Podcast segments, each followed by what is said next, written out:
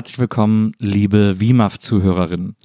Herzlich willkommen zu einer neuen Ausgabe des Erfolgspodcasts, der seine Hörerinnen automatisch an seinem Erfolg beteiligt. Jeder Mensch, der diesen Podcast hört, ist automatisch sehr gebildet, hat, haben Umfragen festgestellt, sehr, sehr, sehr hübsch, sehr einzigartig, sehr begehrenswert und sehr gewappnet im Kampf gegen all den Unrat da draußen. WIMAF, das ist nicht bloß eine hohle Phrase. WIMAF, das steht für Zuverlässigkeit. WIMAF steht für Stabilität. WIMAF, das steht für ein Deutschland, in dem wir gut und gerne leben. WIMAF, das bedeutet Liebe. WIMAF bedeutet Zuneigung. WIMAF bedeutet aber auch wieder Miteinander. WIMAF bedeutet Zusammenstehen. WIMAF steht für das Zusammen in unserer Gesellschaft. WIMAF überwindet die Spaltung der Gesellschaft und schließt alle Arschgeigen wie äh, Maskenverweigerer, Nazis, äh, Corona-Leugner aus und schließt alle anderen, die Teil dieser Gesellschaft sind oder werden sollen, mit ein. Für all das steht WIMAF. WIMAF steht für den Mensch. WIMAF ist der Mensch. WIMAF wäre nichts ohne Menschen. Und ich, mein Name ist Nils Bokeberg, darf an dieser Stelle von mir sagen, ich darf mich outen als Mensch. Ich bin ein Mensch wie du und ich. Ich bin ein Mensch wie ihr alle. Ich und ihr, wir sind zusammen Menschen. aber, aber ich bin hier nicht der einzige Mensch im Raum oder am Mikrofon. Ich bin der einzige Mensch an diesem Mikrofon, aber mir gegenüber steht noch ein Mikrofon und hinter diesem Mikrofon sitzt auch ein Mensch, ein ganz besonderer Mensch, ein Mensch, wie es ihn kein zweites Mal gibt, ein Mensch, der das Menschsein neu definiert hat, ein Mensch, durch den ich auch wieder zum Menschen werden durfte, ein Mensch, ein Mensch auf diese Erde gekommen, um uns Menschen den Weg zu weisen, in ein, an einen Ort, an dem wir wieder Mensch sein dürfen. Und heißen Also Sie, Battleship. heißen Sie Das war ja wirklich. Menschen herzlich mit mir willkommen, Maria Buckelberg. Hi. Sorry, ich dachte, vielleicht muss ich jetzt einfach mal rein in die Materie. Hallo Maria. Ich habe gedacht, man kann das doch auch mal ein bisschen, man muss doch hier mal ein bisschen, weißt du? Nils Bokeberg, das Perpetuum mobile der Einführung. Das klingt wie so ein, das klingt irgendwie komisch. Ja, mein Display äh, flackert. Na, aber das flackert doch immer, denke ich. Ja, aber noch nie so durchgehend. Verstehe. Der durchgehende Flackerer. Vielleicht ist es, vielleicht ist es eifersüchtig, weil es gemerkt hat, dass du dir ein neues Gerät geholt hast. Und denkt, na gut, bitte, dann muss ich mich auch nicht mehr anstrengen. Wahrscheinlich. Das halte ich für sehr wahrscheinlich. Liebe, Nils. liebe Wima Ah ja, Zuhörer, bist noch nicht. Okay. wir, wir reden heute, ich möchte äh, diese Folge Ah äh, ganz ungewöhnlich starten. Mm, Indem ich Also etwas, bis jetzt schon erstmal nicht. Ne? Das ist ja Etwas- schon mal gelogen. indem ich etwas verkünden möchte. Ich möchte etwas verkünden, was diesen Podcast betrifft. Mm, Ich glaube, oder ich möchte eigentlich fast darauf hinaus, ich möchte fast sagen, ich möchte es fast anordnen, dass bei WIMAF nie wieder Lindenstraße geguckt wird. Dass wir jetzt fertig sind mit der Lindenstraße bei. Dass du, Maria, nie wieder eine Folge der Lindenstraße gucken musst. Denn der Film, den du jetzt für uns beide ausgesucht hast für die heutige Folge, hat mich gelehrt, was es bedeutet. Im, zwar zwei Stunden lang am Stück, aber sei es drum, sich zwei Stunden lang am Stück etwas angucken zu müssen, das einen von Anfang bis Ende komplett quält. was einen wirklich fertig macht und, und an, überhaupt am Leben zweifeln lässt, Ja. an dieser Welt zweifeln lässt. Aber Nils, Ja, es ist ja rotzfrech von dir, dass die Worte deiner Frau dir nicht reichen, sondern du es selbst erleben musst, bevor du glaubst, mir reichen die Worte Ah, meiner, reichen die ist ein meiner Frau. Problem. Mir reichen die Worte meiner Frau. So schlimm fandst du den Film? Ich fand, ja. Der schlimmste, den wir bis jetzt geguckt haben? Ja. Wirklich? Na. Und ich hatte ja witzigerweise, aber deswegen hast du darauf auch immer sehr zurückhaltend reagiert, wenn ich das gesagt habe. Ich finde ihn natürlich auch total dumm, ja. aber ich gucke sowas gern. Ich finde den wirklich, ich finde den wirklich richtig grotte. Das ist wirklich der schlimmste Film, den ich bis jetzt gesehen habe, glaube ich. ich glaube, wirklich der, sch- also dagegen war Police Academy 5 Gold oder Highlander 3. Das- Okay. Ich habe wirklich, ich saß wirklich den ganzen Film und habe gedacht, Nur ganz kurz, damit ihr jetzt nicht wild scrollt, haben wir beide hier nicht besprochen. nee, noch nicht. Nee, es klang jetzt so, wie als wäre das quasi hier schon passiert Ach so, in diesem nee. Rahmen. Ja, nee, ich saß da wirklich und habe gedacht, das kann doch bitte nicht euer fucking Ernst sein. Was ist denn mit euch los? Ich gucke auch gerne No-Brainer, ich gucke auch gerne gute Actionfilme oder wilde, wilde Action-Sachen, aber dieses Militärgewichse mit, und mit einem, also das zu schaffen, ein Drehbuch zu schreiben mit, sagen wir, 20 handelnden Charakteren, ähm, zwei, drei Hauptfiguren, Ja. und niemand in diesem Film ist sympathisch und mit niemand route ich und ich will niemand sein und niemand von den Menschen in diesem Film in meinem Freundeskreis haben. Das hat noch nie ein Film geschafft. Dass ich, dass ich hoffe, dass alle Charaktere sterben und zwar sehr, sehr qualvoll. Das habe ich noch nie erlebt. Ja, verstehe. Das ist wirklich ein extrem schlimmer Film. Das ist mir völlig unbegreiflich, wie der gemacht werden konnte. Also, die Prämisse ist wirklich auch hanebüchend. Lass uns doch mal kurz Battleship. Ja. Battleship heißt der Film, habt ihr alle schon im Titel gesehen. Und es ist die Verfilmung von Schiffe versenken, dem Spiel. Genau. Das ist tatsächlich die Intention dieses Films. Also das Brett, das Brettspiel, äh, das ja, glaube ich, auch Battleship hieß. Ähm, Ja. Also das, wo man sagt C4. Naja, aber wo man das so, wo man C4, witzig, ne? Ja. Das war Klassik keine Absicht. ähm, wo man das so, wo man das so reinsteckt und so und dann so diese Aufklappdinge hat.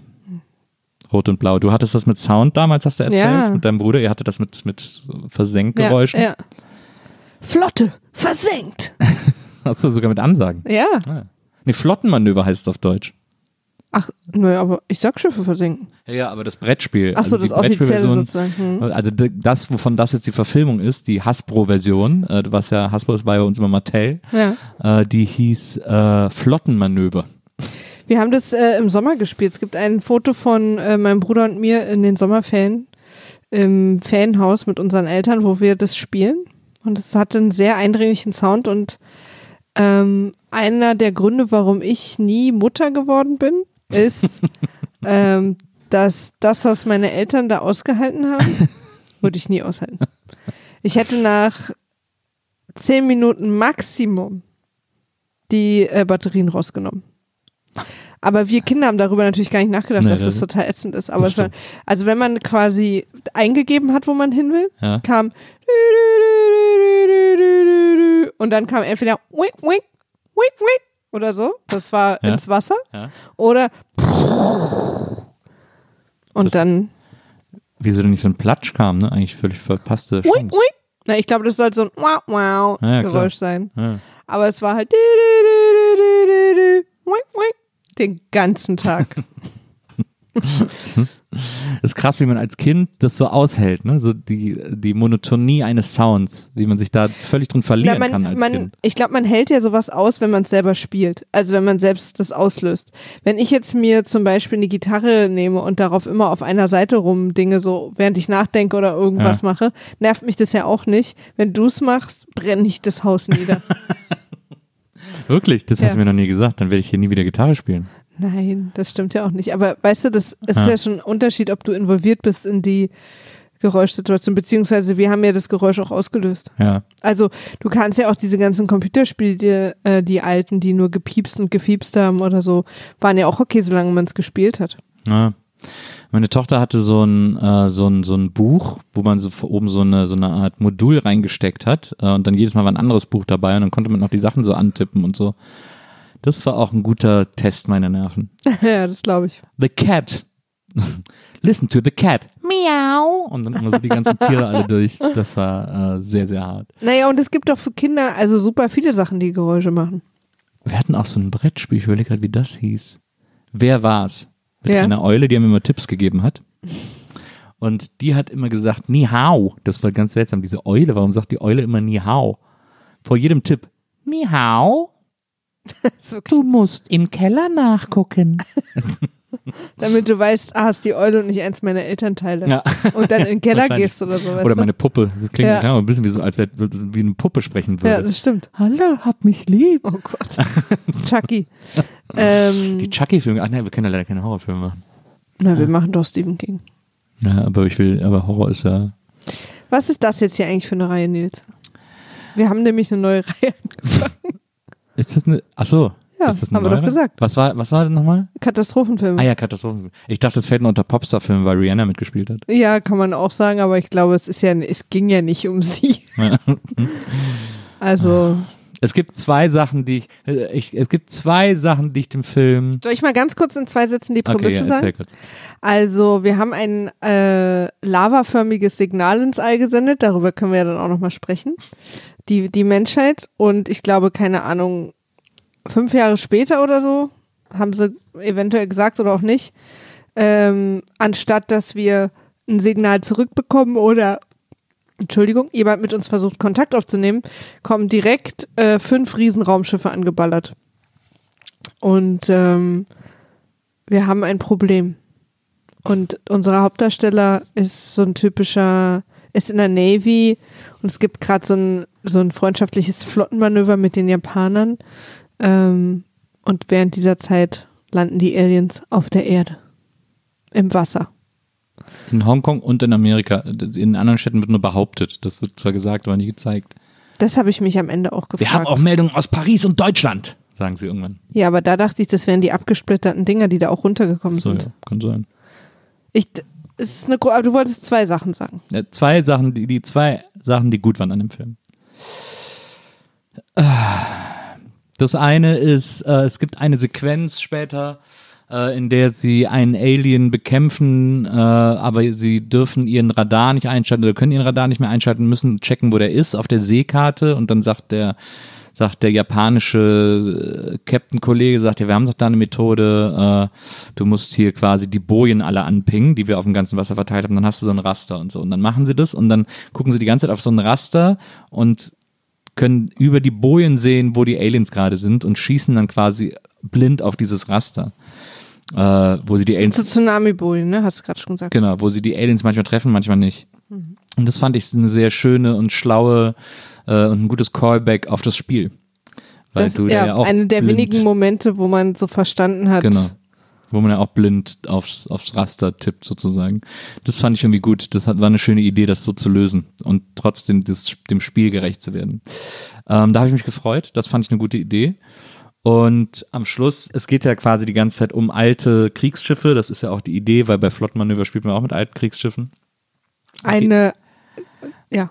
Was, Ich wollte gerade sagen, die, M, die Missouri, ne? Aber Ja. auf die willst du jetzt zu Big sprechen kommen. Mo, genau, äh, genannt. Nee, nicht Big Mo, sondern äh, Mighty, Mo. Mighty Mo. Und äh, die nehmen sie dann irgendwann, die ist ja eigentlich nur ein Museumsschiff und dann sagen sie, ja, wir wissen auch nicht, wie wir joinen sollen und, sagen, und dann tauchen überall auf dem Boot so Veteranen auf und sagen, was ist Jungs, hier können wir euch helfen. Und das waren alles echte Veteranen, die da mitgespielt haben.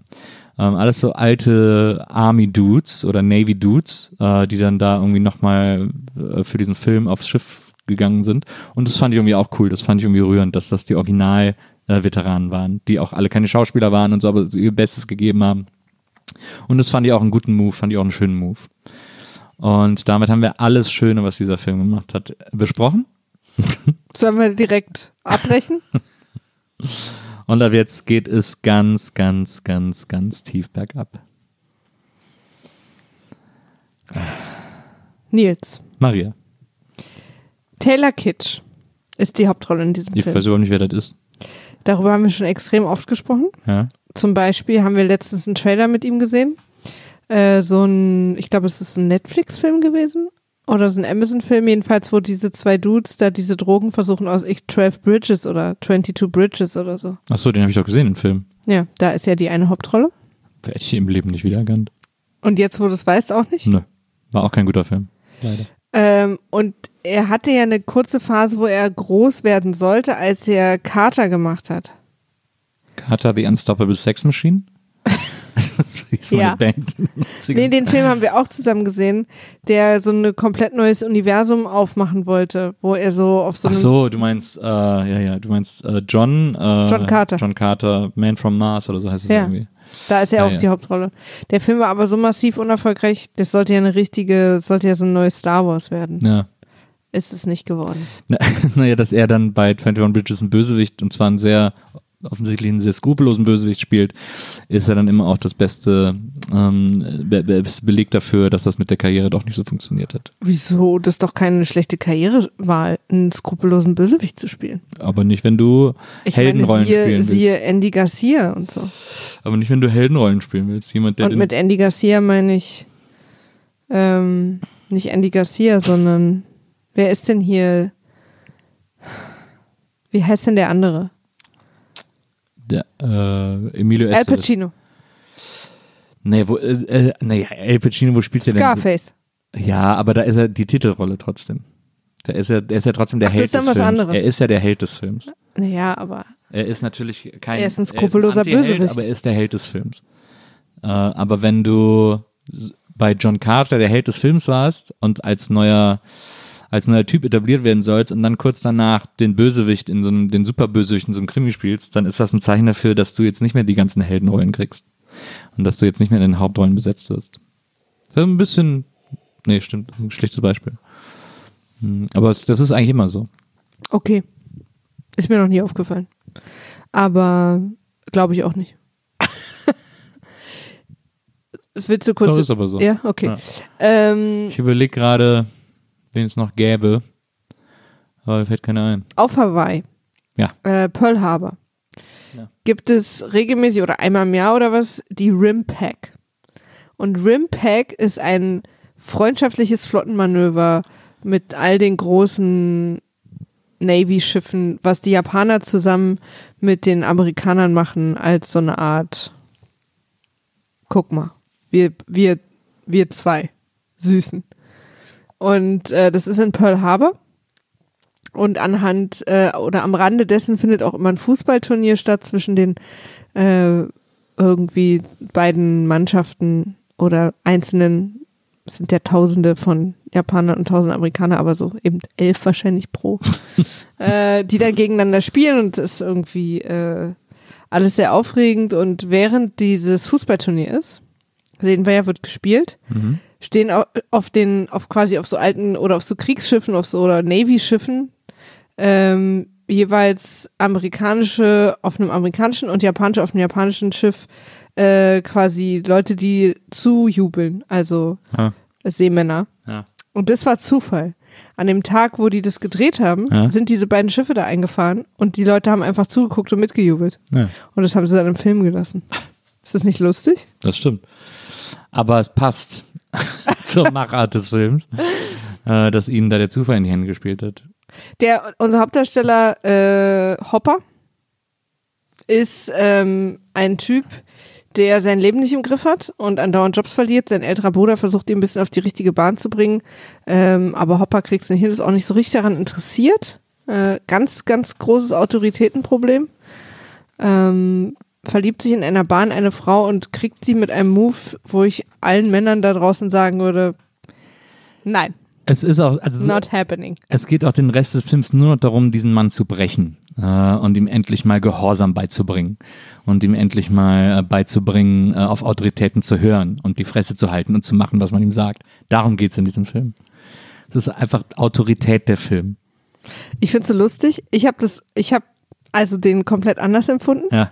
Ich habe den so empfunden, ich habe das quasi auf, auf Team- und Freundschaftskreise und, und, und, und so eine Arbeitsatmosphäre bezogen. Ja. Und ich war so genervt von ihm, dass er nicht einmal pünktlich sein kann, dass er sofort, wenn irgendwer ihn kritisiert, sofort immer so ausflippt Ja. und gleich immer allen droht. Und dass er, wenn er einen Fehler gemacht hat, nicht einfach mal das Feld räumen kann, sagen kann, okay, also dann mach du das jetzt. Und dass er immer so super anstrengend sein muss. Immer zu spät, nie mal irgendwie einfach äh, auf irgendwas hören und dieses ständige Anti. So, und ich habe überhaupt nicht verstanden, warum überhaupt noch jemand mit dem spricht. Ich fand, es war einfach äh, der, also das, die, ich fand die, äh, die Message des Films war, du bist nur gut, wenn du gehorchst ähm, und dich schön einreißt und bloß nicht aus der Reihe tanzt und immer brav alles machst, was er dir sagt. Das ist für mich die Message des Films und zwar schon in den ersten fünf Minuten, weil er ist am Anfang so ein, er ist halt so ein Surfer-Dude, was soll's auf Hawaii auch sonst sein irgendwie, so lange Haare und, und Longsleeve unterm T-Shirt und so und äh, trifft irgendwie in der Bar, in der Stone Temple Pilots läuft. Hallo, Hello 90s. Ähm, trifft er irgendwie eine Frau, die er scharf findet und da will er so beeindrucken, sie will einen Chicken Burrito, die Küche hat keinen mehr und er bricht dann, äh, also er geht, rennt dann gegenüber in so ein, in so ein 7-Eleven. Die Frau macht gerade zu äh, und er sagt, bitte, bitte geben Sie mir ein, nein, nein, ich gehe jetzt, was ja auch schon voll blöd ist von ihr. Nee, ist doch überhaupt nicht blöd. Weißt du, wie anstrengend es ist, da die Kasse und das ganze System alles wieder hochzufahren? Ach, die kann doch einfach die vier Dollar dann hin und her kassiere ich morgen ein und gibt ihm schnell diesen Burrito. Äh, aber sie sagt, nein, nein, nein, gibt's nicht. Und dann er auch so schauspielerisch auch völlig äh, fly, weil er tippt dann auf die Tür und zeigt da rein und sagt 3,99. Wo ich so, warum man, warum macht man denn das? Ja. Wenn man ihr nochmal so den Preis sagt, den man, äh, den man äh, hätte zahlen müssen. Also von, auch so ein Servicegedanke von ihm. ja, finde ich auch gut.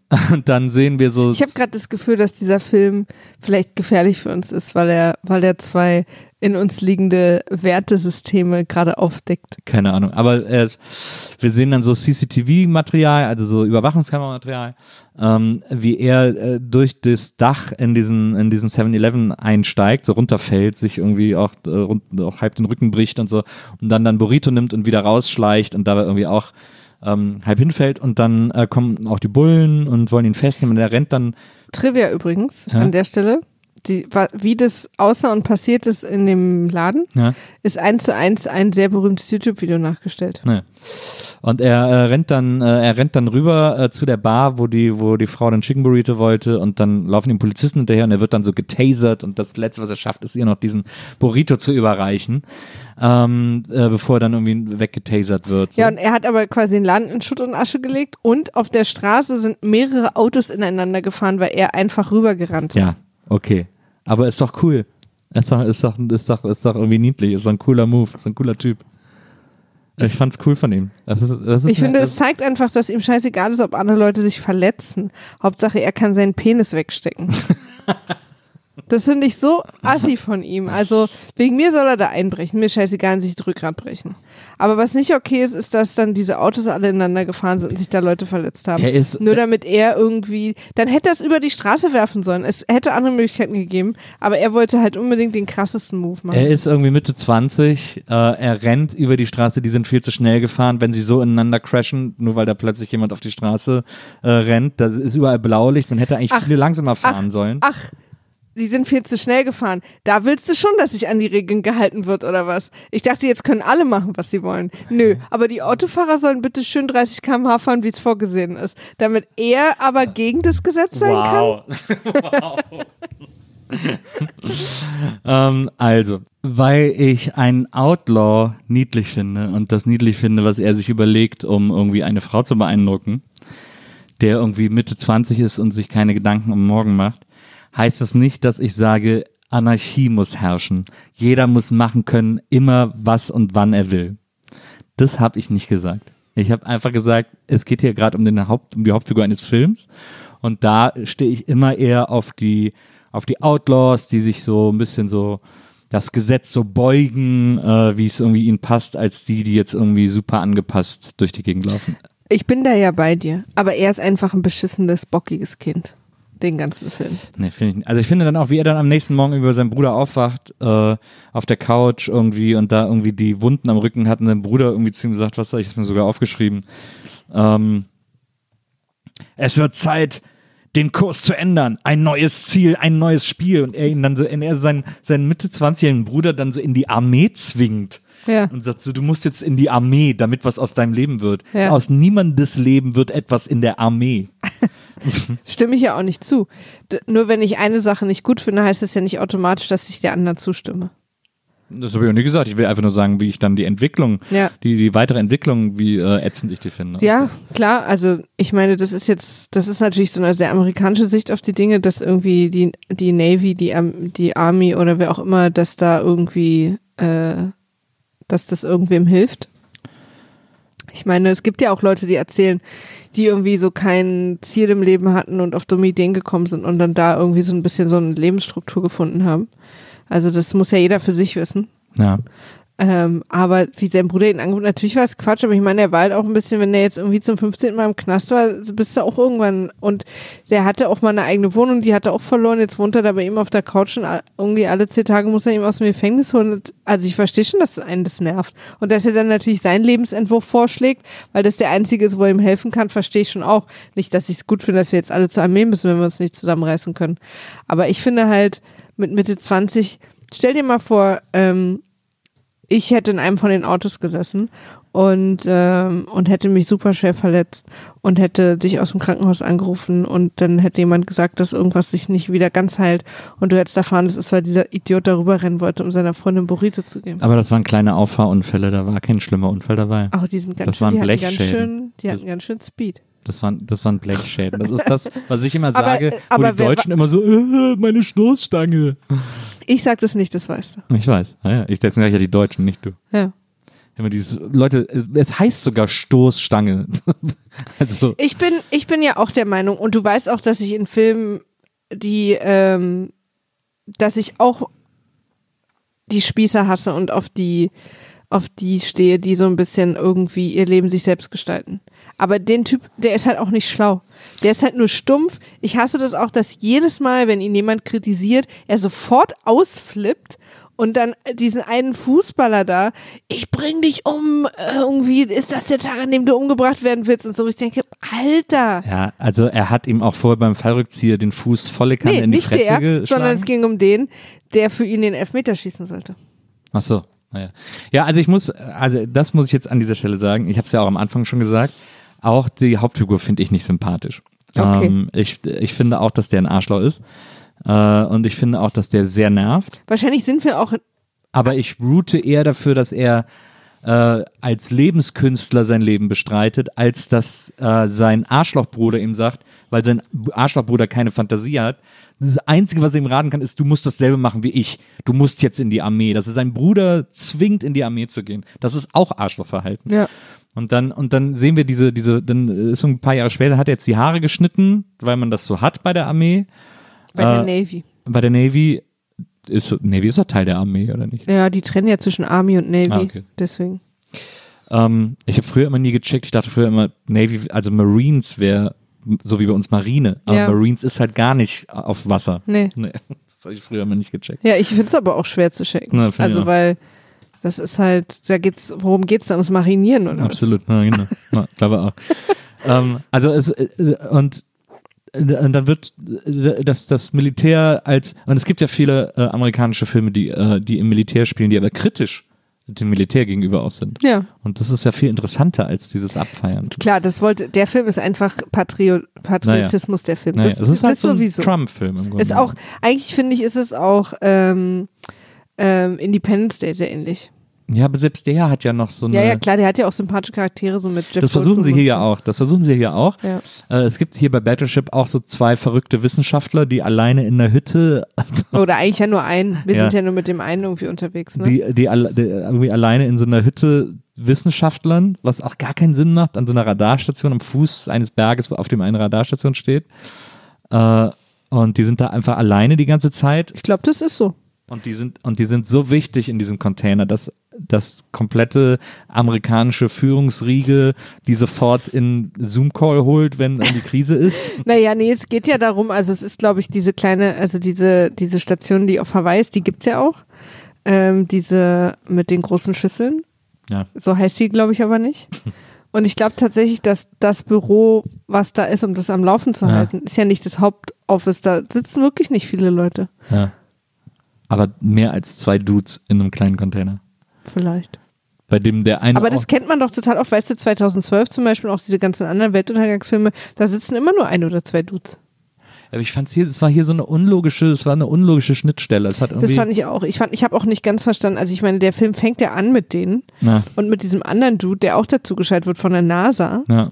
oder nicht von der NASA, ich weiß gar nicht genau, der am Anfang auch dieses Signal raussendet und sagt, das wird irgendwie die, die neue Zukunft hier, jetzt Ja. wird's ganz krass. Und der Nerdy-Wissenschaftler am Berg ist ja da schon so, "Huh."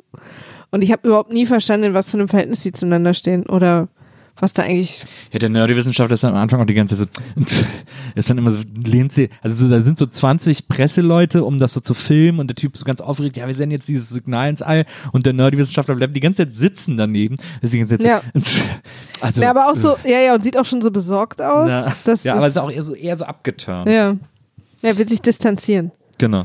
Aber ähm, genau, und die, das Mädel, in das er sich verliebt, mit der er dann auch zusammenkommt, unser Hauptdarsteller, ist natürlich die Tochter des Admirals, weil so heißt ja auch ein anderer Film. Ja. Und der Admiral ist Liam Neeson übrigens, eine Menge bekannter Leute in dem Film, by the way. Und Liam Neeson, was? Wer denn außer Liam Neeson und Ri- Rihanna? Na, Taylor Kitsch ist Und auch dem, bekannt. und dem Albino aus Ich, Beide und Sie. Turtle von Entourage. Habe ich auch nicht erkannt. Die, äh, die, die Tochter ist, ist eine der Hauptfiguren in ähm, Grace and Frankie. Aber alles eher so B-Movie-Popularität. Ja, aber also jetzt zumindest nicht gänzlich mit unbekannten Gesichtern bestückt. Ja. Ähm, und es ist die Tochter des Generals und äh, die wollen beide eigentlich heiraten, aber der General feuert ihn, weil er sich mit einem äh, japanischen Offizier prügelt. Ja, der ihm beim Fallrückzieher den Fuß in volle Kanne ins Gesicht Ja, getreten hat. das, das, da habe ich auch zu Recht guter gesagt. Engergrund ist. Das, das verstehe ich auch. Ja. Ähm, aber er hat überhaupt keine Impulskontrolle. Also er kann dann auch nicht einfach mal. Naja, aber es muss ja zu kommen und dann sind sie aber schon auf diesem Flottmanöver und er sagt halt, ähm, der General sagt, wir fahren das Manöver noch zu Ende und danach ähm, bist du gefeuert. Ja. Und äh, oder beziehungsweise er fährt dann von seinem Bruder, dass er gefeuert ist. Ja. Und äh, und ruft dann seine Freundin an, will ihr das erzählen, aber das wird dann alles nichts mehr Ja. weil in dem Moment fliegen fünf unbekannte Objekte auf die Erde zu. Ja. Eins von denen äh, zerbricht irgendwie, In Hongkong? In der zerbricht irgendwie an der, an der Ein Einstiegs-, Erdeinstiegssache. Nee, das, ich glaube, das, das crasht doch durch diesen Satelliten und deswegen ah stürzt ja, es ab. stimmt, stimmt. Und zerbricht irgendwie in so tausend Einzelteile. Genau. Und ich dachte, das ist ja sozusagen das, was sich so über der Welt Ja, verteilt. ach so, ja, wahrscheinlich. Und die, und die anderen vier jetzt noch Raumschiffe, Ja. keine Ahnung, eins landet vor Hawaii. Und ich check die ganze Zeit nicht, sind da alle vier gelandet? Also sind die alle an ein, am einen Ort? ja. Und diese ganz, diese kleinen waren die vier? Nee. Nee, Oder wo sind auch die anderen vier? Ich Weil die werden auch gar nicht erwähnt. Also zum, zumindest sollte man doch mal so eine Wegwerferwähnung machen, weißt du, so dass man, dass man so dieses typische, dieses News-Footage, wo man die dann woanders aus dem Wasser gucken, weil Naja. das ist im Prinzip, also das, ähm, das Alien-Raumschiff ist einfach wie so ein großer, äh, wie sagt man, Monolith oder so, der aus dem Wasser rausguckt Ja. am Anfang. Ja. Ähm, und ist nicht auf dem Radar zu sehen, deswegen sind alle super verwirrt, aber eines dieser Schiffe aus dieser, aus diesem Flottenmanöver, das Schiff, glaube ich, von dem Bruder von Taylor Ja. Kitsch, sieht das halt einfach optisch. Ja, ja, ja. Und alle so, hä, nee, wir haben nichts auf dem Radar und so. Ähm, und ich check aber nicht, ob das, ob es da noch vier andere Orte gab auf der Welt. Weil eigentlich sind sie ja nur an Hawaii interessiert, die Aliens. ja. Die sollen ja quasi da landen, glaube ich, abchecken und dann nach Hause telefonieren. ja. Auch ein genialer Alien-Plan an dieser Stelle, möchte ich nochmal sagen. Ja, das, da, haben, da haben sich alle verdient. und also es gibt ein paar, ich fand, ich, mir haben noch ein paar andere Sachen gefallen. Wir können ja, wir müssen ja nicht so im Detail, wir können ja, Ja. also im Prinzip geht dann ein Kampf los.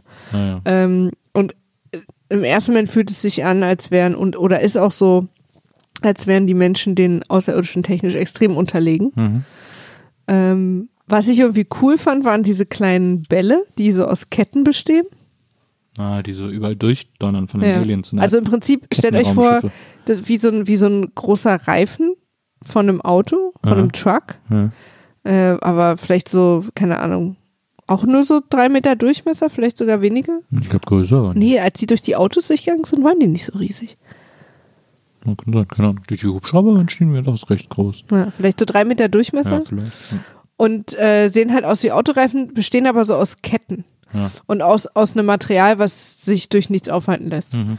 Und die, die können irgendwie fliegen und rollen sich dann quasi durch alles durch, was ihnen begegnet. Durch Ja. Autos, durch Hubschrauber, durch äh, so ähm, Autobahnen. Beton. Ja, also durch alles so durch. Und, und die fand ich irgendwie cool, weil wenn sie was hinter sich verpasst haben, haben sie aus der Kette eine Kette losgelöst, die quasi dann wie so eine Peitsche Ja. das noch irgendwie erwischt hat. Ja. Und das fand ich irgendwie nicht uninteressant, diese Dinge. Okay. Weil die so, die so, Es ist so eine, es ist die, die, die Kugel bei Indiana Jones, die in der Höhle langkreuzt, so weitergedacht.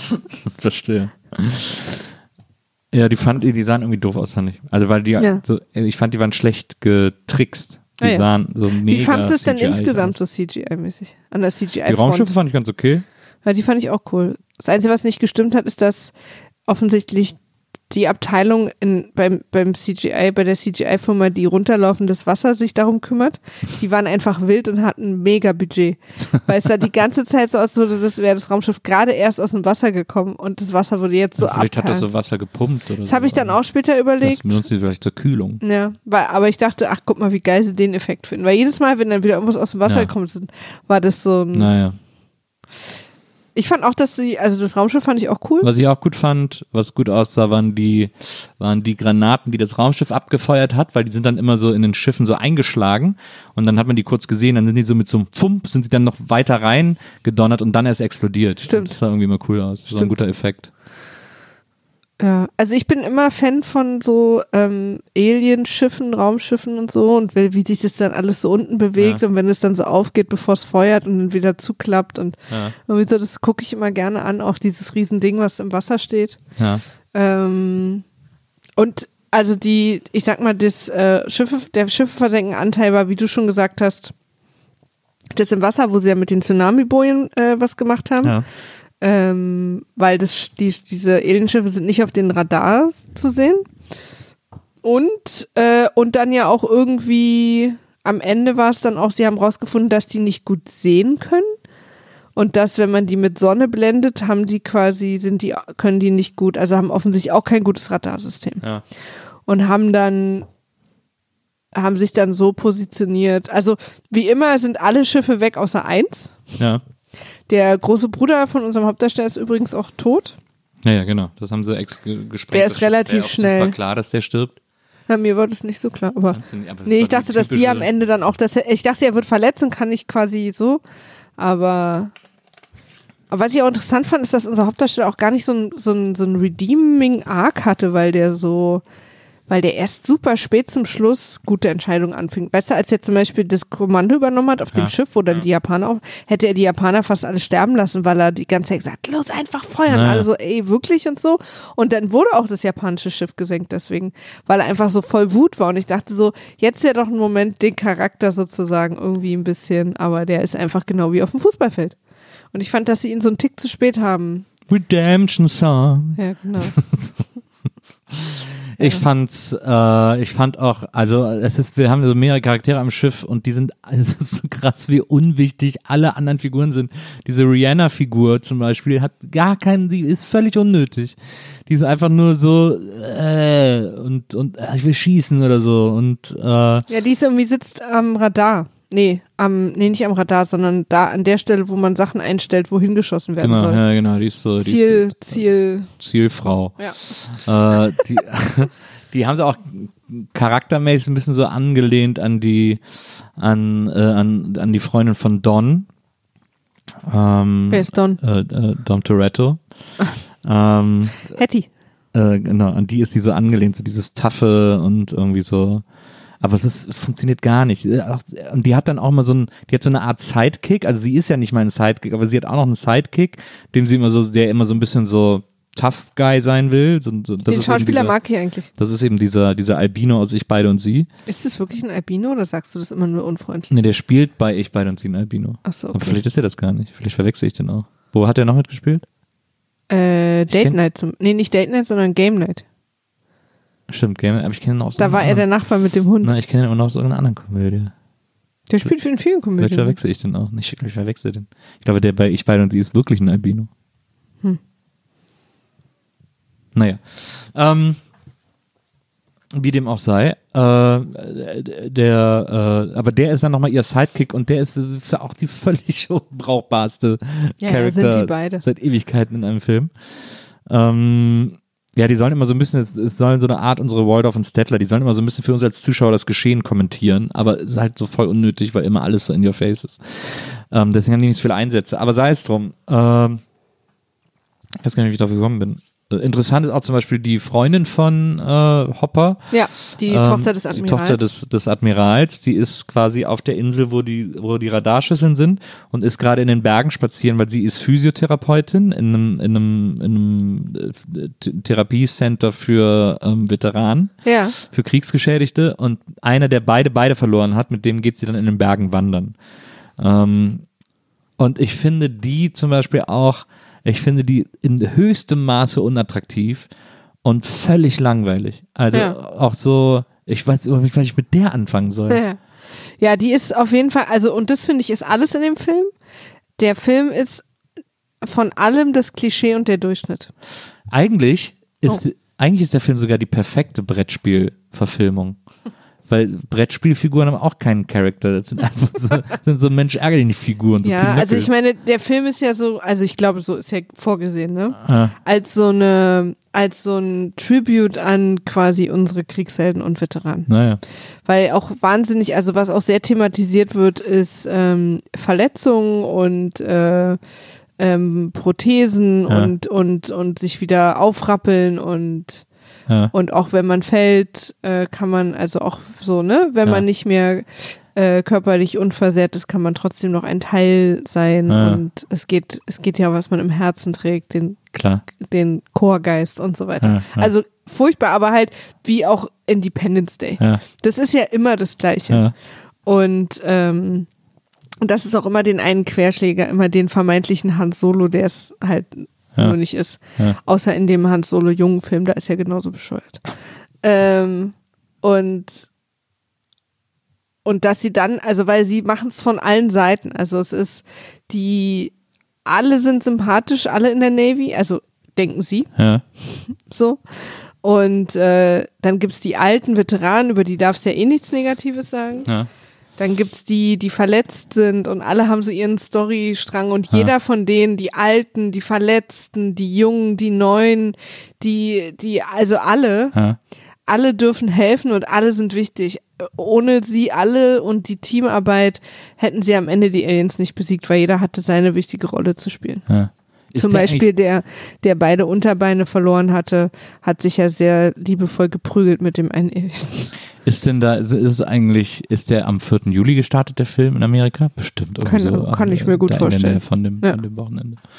Ja, dieser, äh, der ist auch, der ist auch in so einem hohen Maße unsympathisch. Am Anfang ist er noch so gefrustet, dieser, dieser Veteran, der Ja. die beiden Unterbeine verloren hat. Am Anfang ist er so ein bisschen gefrustet, das kann man noch so ein bisschen nachvollziehen, weil sie so kommen, wir gehen jetzt raus und so und sie nervt irgendwie und so, bla. Meinetwegen kaufe ich noch, aber er bleibt, er entschließt sich einfach hart unsympathisch zu bleiben, weil später im Film treffen sie auf den, auf unseren äh, Nerd-Wissenschaftler, der ja auch unsympathisch ist, weil er erzählt, ja, mein Kollege ist gerade getötet worden, aber er sagt es auch sehr en passant. Der ist total unsympathisch, weil der auch so, der will dann nicht mitmachen und ist die ganze Zeit, also der soll halt so der Witzige sein, einer muss halt Angst haben. Genau. Aber bei ihm ist das so überdreht und übertrieben, dass man so denkt, oh mein Gott, dann stirb halt. Aber es ist auch so, sie sind dann da, also die Frau, der, äh, der Veteran und der Wissenschaftler sitzen in so einer Deckung und sehen da so äh, die Alien-Basis, von der aus sie quasi die, die Radarschüsseln anzapfen und, und manipulieren wollen. Und, äh, und das ist ja deren alte Basis und dann soll er da hin, weil er soll da seinen Spektrographen holen oder irgend sowas, äh, der Wissenschaftler. Und der hat dann mega Schiss dahin zu gehen, was echt nicht verwunderlich ist, weil da laufen 50 von diesen Alien-Dudes rum. Ja. Und dann sagt er, ja, ich habe mega Schiss und so, ich mach das nicht. Äh, und dann dieser Veteran sagt dann, du machst das auf jeden Fall. Und er Ja. so, nee, ich mach das nicht, ich habe mega Angst. Er so, du machst das jetzt. Und der brüllt ihn so hart assi an, Ja. dass, dem hätte ich fünfmal gesagt, Digga, fick dich, geh doch selber. Also was ist denn mit dir los? Ja. Wieso, hä? Das macht gar keinen Sinn. Ja, dass das er ihn fand ich so, auch ganz uns- Es soll so motivierend wirken, ja, ja, das aber soll es so, funktioniert gar das soll nicht. so dieses so, dieses, so diese äh, Backpfeife, so, reiß dich ja, zusammen. Ja, so. ja, habt ihr, so wir schaffen jetzt, hast du gesehen, äh, das Geisterschloss mit Eddie Murphy? Ja, das ist ganz lange her. Kann ich mich nicht mehr dran okay. Habe ich gerade vor ein paar Tagen gesehen. Ja. Ich weiß übrigens nicht warum. Ähm, und da ist er zu seinem Sohn auch so. Ja. Der will die Spinne nicht töten, weil er Angst hat vor der Spinne. Und der re- redet so, doch, du musst das jetzt, du musst die Spinne töten. Du musst lernen, die, vor der Spinne keine Angst zu haben und die zu töten. dachte ich auch, Dude, Der ist fünf Jahre alt. Wir beruhigen uns mal alle wieder. Und genauso unangenehm habe ich die Szene auch empfunden. Das war ganz schlimm. Also das hat ihn so auch gemein und auch so böse angemotzt. Und er ist dann also auch zu Recht überhaupt nicht- zurückgeblieben. Ja, also Ja. überhaupt nicht motivierend und so, sondern echt einfach nur gemein und fies und so. Und auch halt nicht empathisch. Gar nicht. Also na klar muss man in bestimmten Situationen, ist es gut, wenn man so eine Ängste überwindet, aber du reichst es halt dann ja auch nicht, indem du sie anschreist und klein machst, sondern durch Empathie. Genau. Und wenn nicht, dann halt nicht. Und, und die, also das war eine der schlimmsten Szenen, fand ich in dem Film. Und dann kommt eine der seltsamsten Szenen, weil der Typ geht nämlich dann runter und schleicht sich da rein und holt seinen Spektrographen. Äh, überall laufen die Aliens rum und so, uh, uh, ich muss leise sein. Und er nimmt den und dreht sich um und dann steht, steht einer dieser Aliens vor ihm. Schnitt, er kommt zu seiner Gruppe zurück und hat den Spektrographen. Ja, what happened in between? habe ich vielleicht verzwinkert. Ich kann mich gerade gar nicht so gut daran erinnern. Es ist super weird, weil es Ja. anscheinend soll uns gesagt werden, die Aliens sind nicht so schlimm, wenn man sie nicht bedroht oder das wird ja auch andauernd erzählt. Stimmt, das ist so ein bisschen wie bei, wie bei, äh, wie bei den Borg. Übrigens, Dass wenn sie dich in dem Moment nicht als Bedrohung empfinden, dann gehen sie an dir vorbei. So eine Szene haben wir dann später ja auch nochmal. na, also übrigens, by the way, in diesem Film äh, sehen wir öfters den, den POV der Aliens und Dinge, die für sie okay sind, werden grün und Dinge, die für sie nicht okay sind, werden rot. Ich freue Ja. mich sehr, dass auch eine Kultur auf einem mehrere Lichter entfernten Planeten das gleiche Rot-Grün-Schema hat wie wir Menschen. Du, die haben auch schnelle Fahrzeuge und Ampeln, also da muss es ja ein System geben. Absolut. Auf jeden Fall, äh, äh, also äh, man sieht, dass er diesem Alien gegenübersteht und dann ist wirklich Schnitt und er so, ah, hier, ich habe das Gerät. Und Hä? Was ist denn das? Für, was ist das denn? Was soll das denn? Also, äh, nein. Zum Beispiel an dieser Stelle. Und an sehr vielen anderen Stellen auch. Am Ende kriegen sie jedenfalls raus, dass die Aliens, und ich weiß auch gar nicht, wie sie das rauskriegen, auch nicht gut sehen können. Ja, doch, das kriegen sie raus, weil sie haben dann äh, in ihrem Schiff einen Alien gefangen und nehmen ja, ihm äh, den Helm ab. Und Stimmt. dann können sie das erstmal sehen, wie die aussehen. Und die haben so eine Art Stachelschweinbärte, Stachelschwein-Ziegenbärte, wo ich auch sage, Character Design. hm, Ja. Äh, da- die sehen auch, ich finde auch, dass die Aliens wirklich faul aussehen. Finde ich auch. Ach, Also nicht, dass die Finger und Aliens so. faul sind, sondern Ja, ja. dass die Person, die die designt hat, einfach faul war. Ja, so vier Finger und dann haben die auch so Echsenaugen und so. Und dann, äh, Aber sonst sehen die eigentlich aus wie wir. Absolut. Und dann ist auch dieser Alien springt dann natürlich auch irgendwie wieder auf, so weil er doch nicht tot ist. Und, äh, und dann wird er von den anderen, dann wird er also abgeholt von seinen Alien-Kumpis. Ähm, aber der Helm bleibt da. Und unser, ähm, der Typ, von dem ich fälschlicherweise gedacht hätte, er wäre ein Albino in einem anderen Film, äh, der probiert diesen Helm dann auf. Und Aber versuchen einen anderen Namen für ihn zu finden. Okay. Und dann kommt er, dann kommt er zum Captain und sagt, äh, Captain, äh, ich habe gesehen, äh, weil ich habe den Helm mal aufgesetzt und dann sagt der Captain, also unser Hopper, sagt dann, hast du auch noch was anderes von ihnen angezogen? ist dann so ein kleiner Gag. Und dann sagt er, nee, aber ich habe gesehen, äh, das ist im Grunde genommen wie eine Sonnenbrille. Die haben offensichtlich ein Problem mit unserem Sonnenlicht. Oh ja. Mhm. Und genau. dann, und dann ist ja dann, äh, äh, kämpfen sie ja gegen mehrere Raumschiffe und da ist ja, wo er dann mit dem, mit seinem japanischen äh, Kapitänskumpi äh, gehen sie dann aufs Dach, weil sie haben keine Munition mehr, du müssen Munition sparen. Und dann äh, schießen sie äh, bei einem anderen Raumschiff äh, die Kom ein Loch, also mit so mit so Scharfschützengewehren, äh, Löcher in die Brücke. ja. In die, in In die dem Moment, wo, wo die Sonne über den Berg kommt, wo die Genau. geblendet sind. genau. Damit die da irgendwie Und halt zur Ablenkung und dann gibt's quasi auch so ein Lenkmanöver und so, dass sie, dass dann plötzlich sie so stehen, dass sie mit einem Schlag alle ihre, alle ihre Kanonen auf das äh, feindliche Raumschiff gerichtet sind, aber das feindliche Raumschiff noch keine Zeit hatte, sich zu drehen. Ja. Und äh, weil, weil deren Kanonen fahren sich immer runter und dann drehen die sich und dann fahren die sich wieder hoch. ja. Und in diesem Moment. Das war auch eine witzige Szene, weil sie haben quasi mit ihrem, mit ihrem Kriegsschiff, äh, mit dem Anker eine Art äh, Slide gemacht. So eine, so Das eine, fand ich cool. So ein Drift. Ja. Das war irgendwie, das war irgendwie eine gute Idee, fand ich. Ähm, und dann am Ende explodiert das Alienschiff. Also sie Genau. schaffen es. Und äh, sie ver ver äh, unterbrechen auch die Verbindung äh, in, die, in die Heimatwelt der Aliens. Ja. Äh, also, aber es ist, und dann gibt es am Ende Parade und es wird geheiratet und alle sind happy. Aber wo sind die anderen vier Schiffe? Also oder drei? Und äh, haben oder sind das wirklich quasi die vier zusammen gewesen? Haben die sich Ja, zusammengebaut? Na, sie, zwei schießen sie auf dem, auf dem Radar, also während sie Flottmanöver spielen. Ja, ja, aber guck mal, das ganz große Ding, dieser Monolith am Anfang. Ja. Ich dachte, das ist das Schiff und diese anderen Schiffe, die dann aus dem Wasser Ja. kommen, waren in dem drin oder so. Ja, ja, aber die drei, die aus dem Wasser kommen und das ganz große, das sind die vier Schiffe. Ach so, weil auf dem Radar, ich dachte, die wären alle gleich groß gewesen. Ach so, und dann ist quasi das, was abgestürzt, auch so ein kleines gewesen. Genau. Verstehe. Okay. Na, das haben sich die Aliens wirklich sehr gut ausgedacht. Weil die, das erste ist Weil ja dann macht es jetzt plötzlich Sinn, dass wir die anderen drei nicht sehen, weil das, die waren alle an einem Ort. Ich dachte, überall auf der Welt hätte sich, hätten die sich ins Wasser ja, gestellt. nee, nee, das ist alles an, der- alle an der gleichen Okay, Ecke. verstehe. Okay, okay, dann verstehe ich das jetzt. Und was ich aber noch nicht verstehe, ist, dass sie denken, dass die nicht Nachschub senden, die Aliens, wenn ihre Kompis nicht Aber das zurückkommen. machen die Aliens ja auch nicht offen. Also ich fand, Ne, das- die, das braucht dann halt eine Weile, aber das ist ja auch so eine Unlogik, dass sozusagen gesagt wird, dass die, also was sie ja versuchen die ganze Zeit uns zu erzählen ist, oder die Idee dieses Films ist ja, die Aliens kochen auch noch mit Wasser. ähm, die Aliens äh, sind genau solche Kriegsstrategen wie wir. Das ist ja das, was da erzählt wird. Darum soll es ja eigentlich gehen. Beyoncé geht auch kacken. Genau. Äh, da soll ja nicht, die Aliens sollen ja nie die Übermacht sein, sondern Ja. sollen immer genauso verwundbar und genauso strategisch denken wie wir sein. Und wir müssen ihnen einfach einen Schritt voraus sein, weil das ist die Kunst des Krieges, sagt er sogar. Ja, Das zitiert er er, sagt, sogar. er hat das Buch nie verstanden, obwohl er es sechsmal gelesen hat. Und da habe ich gesagt, also überraschende Hartnäckigkeit. Nice effort. Ja, das ist wirklich so, okay. Ich lese es nochmal. Beim zweiten Mal, ich habe es immer nicht verstanden. Ah, Okay, ich lese es nochmal. Sechsmal hat das gelesen, der Idiot. Ähm, und das ist, glaube ich, so das, was uns, deswegen sind quasi genauso viele Alienschiffe da, wie wir haben. Ja, okay. Das ist, glaube ich, so die Idee. Ja. Auf jeden Fall ist äh, unser äh, Yippie Schweinebacke hier Mahalo Motherfucker. Das, oh ja, oh Gott. Oh Gott. Wow.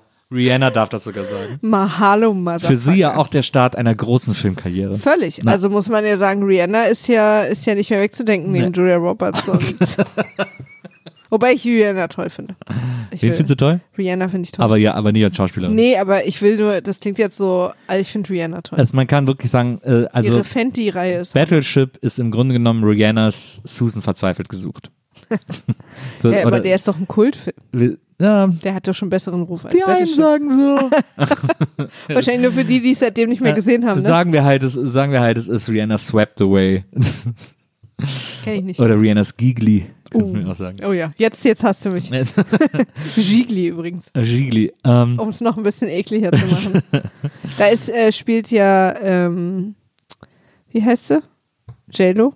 Ja, Äh, ne, ne, äh, ist ja lesbisch in dem Film. mit Ben Affleck, ne? Mhm. Wir müssen mal Aber. Ben Affleck ist dann so geil, dass er ihr lesbisch sein umdreht. Klar. Hammerfilm. Naja, Ben Affleck ist auch sehr feminin. Ähm, der könnte auch als Butch durchgehen.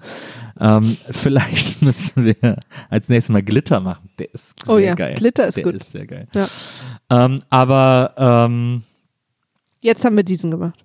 Jetzt haben wir diesen gemacht. Rihanna, äh, tolle Schauspielkarriere von da aus äh, losgegangen. Ich wollte aber noch irgendwas anderes sagen. Hab ich gucken mal gehört. Ach so, genau, eine Szene auch. Auch wow, wo ich auch sage, was hat irgendwer von euch überhaupt mal dieses Drehbuch gelesen oder auf, auf Kohärenz abgeklopft oder sich die Szenen vorgestellt, bevor ihr die inszeniert habt? Jetzt bin es, ich gespannt. Und ist dann drauf gekommen zu sagen, hä, warte mal, das macht wirklich in einem sehr, in einem so massiven Grade keinen Sinn, dass wir es vielleicht doch sein lassen sollten. Denn ähm, das äh, Battleship, und, auf dem unsere beiden Kapitäne Hopper und der Japaner jetzt mittlerweile irgendwie auch die mehrere Aliens erlegt haben, wird auch fies getroffen und beginnt zu sinken. Stimmt. Es ist klar, das Schiff ist nicht zu retten. Die ganze Crew, alle lassen sich ab. Man sieht es, wie die sich abseilen, wie sie alle die Schwimmwesten anziehen, über Bord springen, einer nach dem anderen. Sehr hoch, dieses Schiff, aber jeder springt ins Wasser, um, sein, um seinen Arsch zu retten. Aber unsere beiden Kapitäne rennen an allen vorbei zur Spitze des Schiffs, das sich ja Titanic-mäßig so Ja, sinkt, dass es stimmt. nach oben steigt und dann quasi mit der Spitze nach oben äh, steht, bis sie ganz oben angekommen sind, was gleichzeitig auch die, der Moment ist, in dem das Schiff auf der Spitze steht. Und dann gucken sie nochmal, wollten irgendwie nochmal kurz auf das Raumschiff gucken und springen dann von da und also sie sind, während das Schiff untergeht, zum höchsten Punkt des Schiffs gelaufen, Ja. um von da dann ins Wasser zu springen.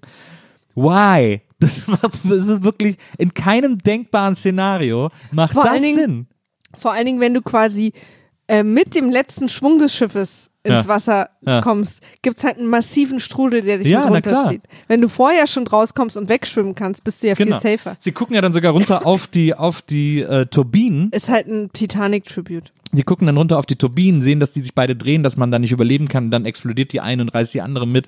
Und dann können sie auch springen. Aber sie hätten halt nie da sein müssen. Das ist einfach dahin zu laufen, war so massiv unlogisch. Ey, sie sind das ganze Schiff hochgelaufen, die ganze 150 Meter, wie lang das Ding ist, und sehen alle ihre Kumpis ins Wasser springen. Schnell raus, hier raus, hier raus. Sie sehen alle wegspringen. Nur sie selber, hey, hi, na, alles klar. Na, wir gehen doch mal oben gucken. Ja, wir gehen doch mal zur Spitze. Ey, warum nicht? Wir wollen doch mal, so einen Blick kriegst du nie wieder. Und laufen dann da. Es ist so krass unlogisch. Ich habe wirklich gedacht, das ist die dümmste Szene. Ich habe ich hab fünf Gehirnzellen nur während dieser Szene verloren. Das ist die dümmste Filmszene aller Zeiten. In einem Film, der nicht arm ist an dümmsten Filmszenen aller Zeiten. Ja, das ist kein, wirklich kein guter Film. Ich kann bei solchen Filmen mein Gehirn ausmachen und einfach zugucken und hab, find, empfinde die als kurzweilig. Also mich ärgert denn, ich habe mich auch nicht gequält.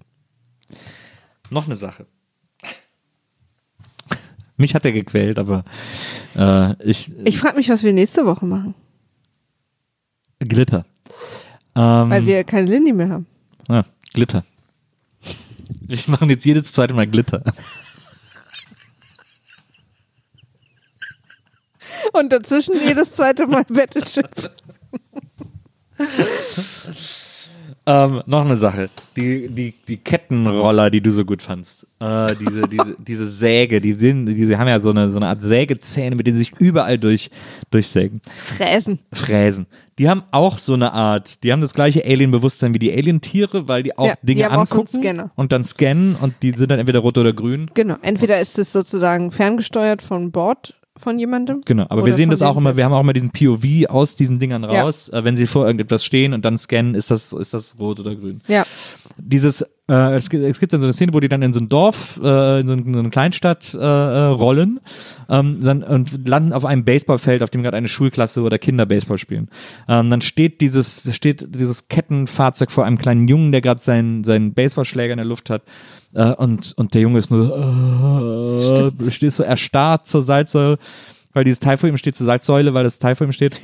Start zur Salzsäure. Und, äh, und das Ding scannt ihn und er ist ans Auge und dann und sieht dann, oh, der Junge ist grün und guckt sich ein bisschen um und sieht dann einen Brückenpfeiler, der Brückenpfeiler ist rot. Dann äh, dreht es von dem Jungen weg und rast zu dem Brückenpfeiler. Puh, der Junge ist gerettet, der Junge hat überlebt, weil das Teil beschlossen hat, der Junge ist lebenswürdig und äh, überlebensfähig. Ist und keine wir, Waffe. Wir verschonen ihn. Er ist keine Waffe, wir bringen ihn nicht, Nicht um. so wie, wie so Pfeiler von Autobahnen ja Waffen sind. So. Und das Ding fährt dann durch diese Autobahnpfeiler und äh, legt damit diese riesen Autobahn flach. Wir sehen dann oben auch auf der Autobahn, wie die einsinkt und 50, 100, hunderte von Autos äh, mit der Straße absinken und abstürzen, weil diese Straße nachgibt, weil das Ding diese Pfeiler zerstört hat. Diese Autos sind aber natürlich voll mit Menschen, mit Kindern, äh, die alle unschuldig sind, die alle unbewaffnet sind. Wieso verschont das Gerät einen Menschen, der vor ihm steht und tötet in, äh, in der nächsten Sekunde 500 andere.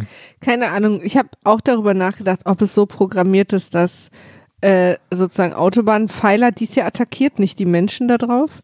Ähm, äh, so, ob so quasi, ähm, äh, wie heißt es, Logistikstrukturen, dass sie die zerstören sollen, damit sozusagen kein, nichts geliefert werden kann oder so.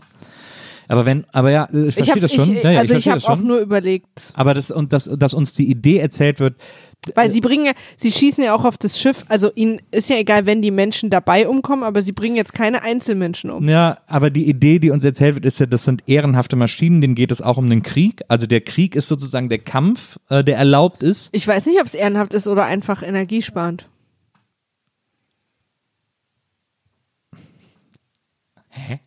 Aber es würde auch das Ding keine Energie kosten, den Baseballjungen zu zermalmen. Ja, ich auch nicht, mit den Hautfetzen dann dazwischen. Das Verlierst verklebt immer ganz schön das Zeug. Verlierst du auch ein bisschen Reibung. Die Kinder immer, das ist immer eine fiese Suppe. Nee, äh, das, nee, also es wird uns ja so, es soll uns ja dadurch suggeriert werden, dass die schon so eine gewisse Kriegsehre haben. Kein, man, beim Krieg dürfen ja auch, man, man bombardiert ja auch nicht fremde Lazarette sozusagen. Äh, das ist ja immer die Idee, dass es so eine Kriegsehre, Ja. so, so pervers die auch sein mag, aber das ist ja die Idee bei Krieg. Und äh, hier wird aber, hier wird mir aber suggeriert, das hat eine, das hat die, die Ehre dieses Gerätes ist es, Unschuldige äh, zu verschonen. Im nächsten Zug rennt es aber los und man kann ja Struktur zerstören, ohne Unschuldige zu töten, nimmt aber den Tod zahlreicher Unschuldiger in Kauf. Ich glaube nicht, dass es Ethik ist. Ich glaube, was es, äh, es ist einfach programmiert. Also es ist einfach, ich soll äh, Logistikstrukturen und Waffen umbringen und er scannt einfach. Ich glaube, es ist nur Programmierung. Ich finde es in höchstem Maße unlogisch. Ja, aber wäre jetzt auch, es wäre eher eine Überraschung, wenn die eine Szene jetzt logisch gewesen wäre. Also, weil das gleiche passiert ja später auch auf dem Schiff. Ja, aber da ist es ja, die sind ja alle schuldig sozusagen. Ja, ja, Schiff nee, aber der alle- scannt ja den einen, der ist grün und der geht an ihm vorbei. Stimmt, ja, stimmt. Da unten im Naja, stimmt. Waffenraum. Also, ist, ich hatte eher so ein Borg-Gefühl, dass es quasi keine imminente Gefahr ist und aber auch jetzt nicht programmiert, dass, es, dass wir es jetzt brauchen. Zerstören die die Dinge eigentlich? Was zerstören die? Zerstören die diese Reifen irgendwann? Oder sind die noch auf der Erde? Weiß ich gar nicht. Naja, die fliegen ja zum, doch, ich glaube, die zerstören die, die fliegen ja zum Schluss zu ihrem Mutterschiff zurück und dann erwischen die die auch. Die kommen doch Ah, irgendwie okay. dahin zurück. Okay. Ah, Leute. Die Also, funktionieren ja dann auch nicht mehr. Ich glaube, die werden halt wirklich ferngesteuert. Also ich glaube, ohne das, ist ja immer dieser Klassiker, wenn du die Königin erwischt, dann Ja. fahren ja alle sofort runter. naja, verstehe. Das stimmt. Lass uns zum Ende kommen. Ja, Unser Essen ist gekommen ja. und Leute, wir müssen essen. Solche Filme sind sehr kalorienzehrend. Ich habe auch, ähm, finde den Film nicht gut, ich empfehle den auch keinem. Ich selbst guck aber, also wenn so eine Filme rauskommen, ne? Ja. Und man sieht den Filmen sowas ja an, dass sie so ein Film sind. ja. Gucke ich die immer. Ich habe den ja auch Ist wie- vermieden immer. Ist wie Animationsfilme. Ich habe den ja auch immer vermieden zu gucken, weil ich das schon geahnt habe. Aber ich fand den Film, ich fand den so schlimm, da würde ich echt lieber nochmal äh, die ganze Nolan-Batman-Trilogie gucken äh, oder jeden anderen Nolan-Film oder äh, ich würde sogar einen Raffen-Film gucken, statt nochmal statt noch mal Battleship. Okay. Ich fand das echt so eine richtige. Ah, Und ganz kurz nochmal, wir gucken keine Lindenstraße mehr? Das Ding ist ja, Battleship sollte ja der Auftakt sein, mehrere Hasbro-Verfilmungen. Äh, die wollten ja mehrere ihre Spiellizenzen verfilmen. Äh, das weiß ich noch damals. Äh, sie wollten dann auch einen Monopoly-Film machen, den sollte, glaube ich, sogar Ron Howard machen oder so. Ähm, und da haben alle gedacht, oh cool. Äh, und dann wollten sie auch einen Hot Wheels-Film machen. Ich glaube, Wirklich? Eine, ja, eine Zeitung war, glaube ich, sogar Ist es nicht, ist es nicht Fast and Furious im geworden? Grunde genommen, ja. Ich glaube, eine Zeit lang war sogar McG als äh, Regisseur für den Hot Wheels-Film im Gespräch, wo ich auch gedacht habe, oh, das wäre geil geworden. Das war ja der Regisseur der ersten beiden Charlie's Angels-Filme. Äh, wenn der so einen Hot Wheels-Film gemacht hätte, das hätte schon gut funktionieren können irgendwie. Ja. Ähm, aber äh, sie haben sich entschieden, lass mal als erstes Battleship machen äh, mit Rihanna. Und dann haben sie diesen Film gemacht. Oh, das ist wirklich. Brauchst du ein bisschen? Na, ich weiß nicht. Als wenn, als wenn irgendwie Konstantin-Film sagen würde, wir machen jetzt, wir verfilmen jetzt Mensch, ärger dich nicht. Gibt es Mit- doch bestimmt auch schon. Mit äh, Till Schweiger als Würfel.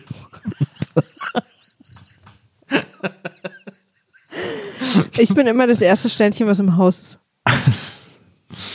Hast du Mensch, ärger dich nicht gern gespielt? mm, teils, teils. Ich habe mich wahnsinnig, ich habe mich, wie der Titel schon sagt, wahnsinnig geärgert. Wirklich? Ja, Ich fand's immer Ich fand's auch langweilig. mega witzig. Mir war es immer zu langweilig. Aber habe ich dir jemals erzählt, wie mein Vater mich mal reingelegt hat? Beim Match ärger dich nicht Spiel? Äh, wir haben das eines Tages gespielt, der kam irgendwie aus dem Büro und hatte auch Bock zu spielen. Ich war mega aufgeregt, dann haben wir Mensch ärger dich nicht gespielt. Und er hat mich so abgezogen. Und irgendwann, und ich war ja sieben oder so, ich habe Ja. nicht gecheckt, was, wie der das macht. Und irgendwann haben sich, ah, meine ganze Familie war auch da, haben sich alle bepisst vor Lachen. Ja. Und irgendwann kam dann raus, dass mein Vater auf dem Weg nach Hause irgendwo, oder er hat es im Büro bekommen, einen Würfel gekauft oder besorgt hat, der immer eine Sechs würfelt und er hat die ganze Zeit mit dem gewürfelt.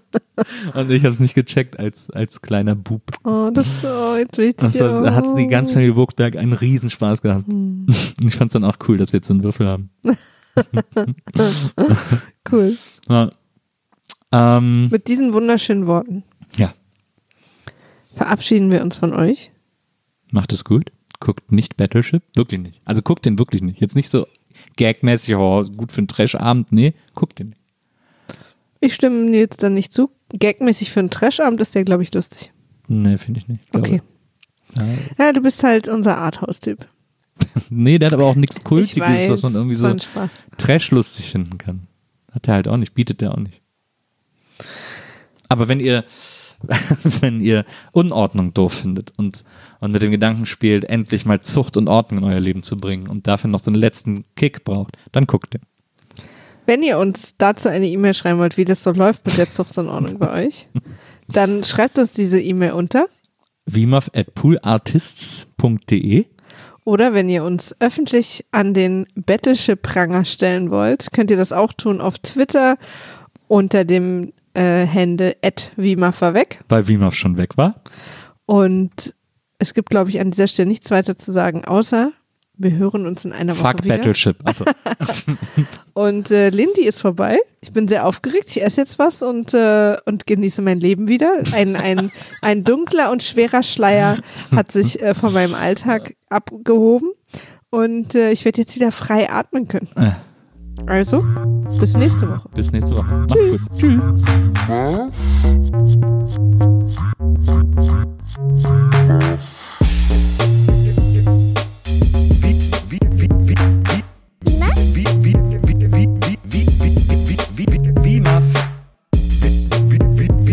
Wiedersehen, Wiedersehen, Wiedersehen macht Freude. Wie, wie, wie, Wimaf. Wiedersehen, Wiedersehen, Wiedersehen macht Freude. Wimaf? Wiedersehen, Wiedersehen, Wiedersehen macht Freude. Wiedersehen, Wiedersehen, Wiedersehen macht Freude. wie, wie, wie,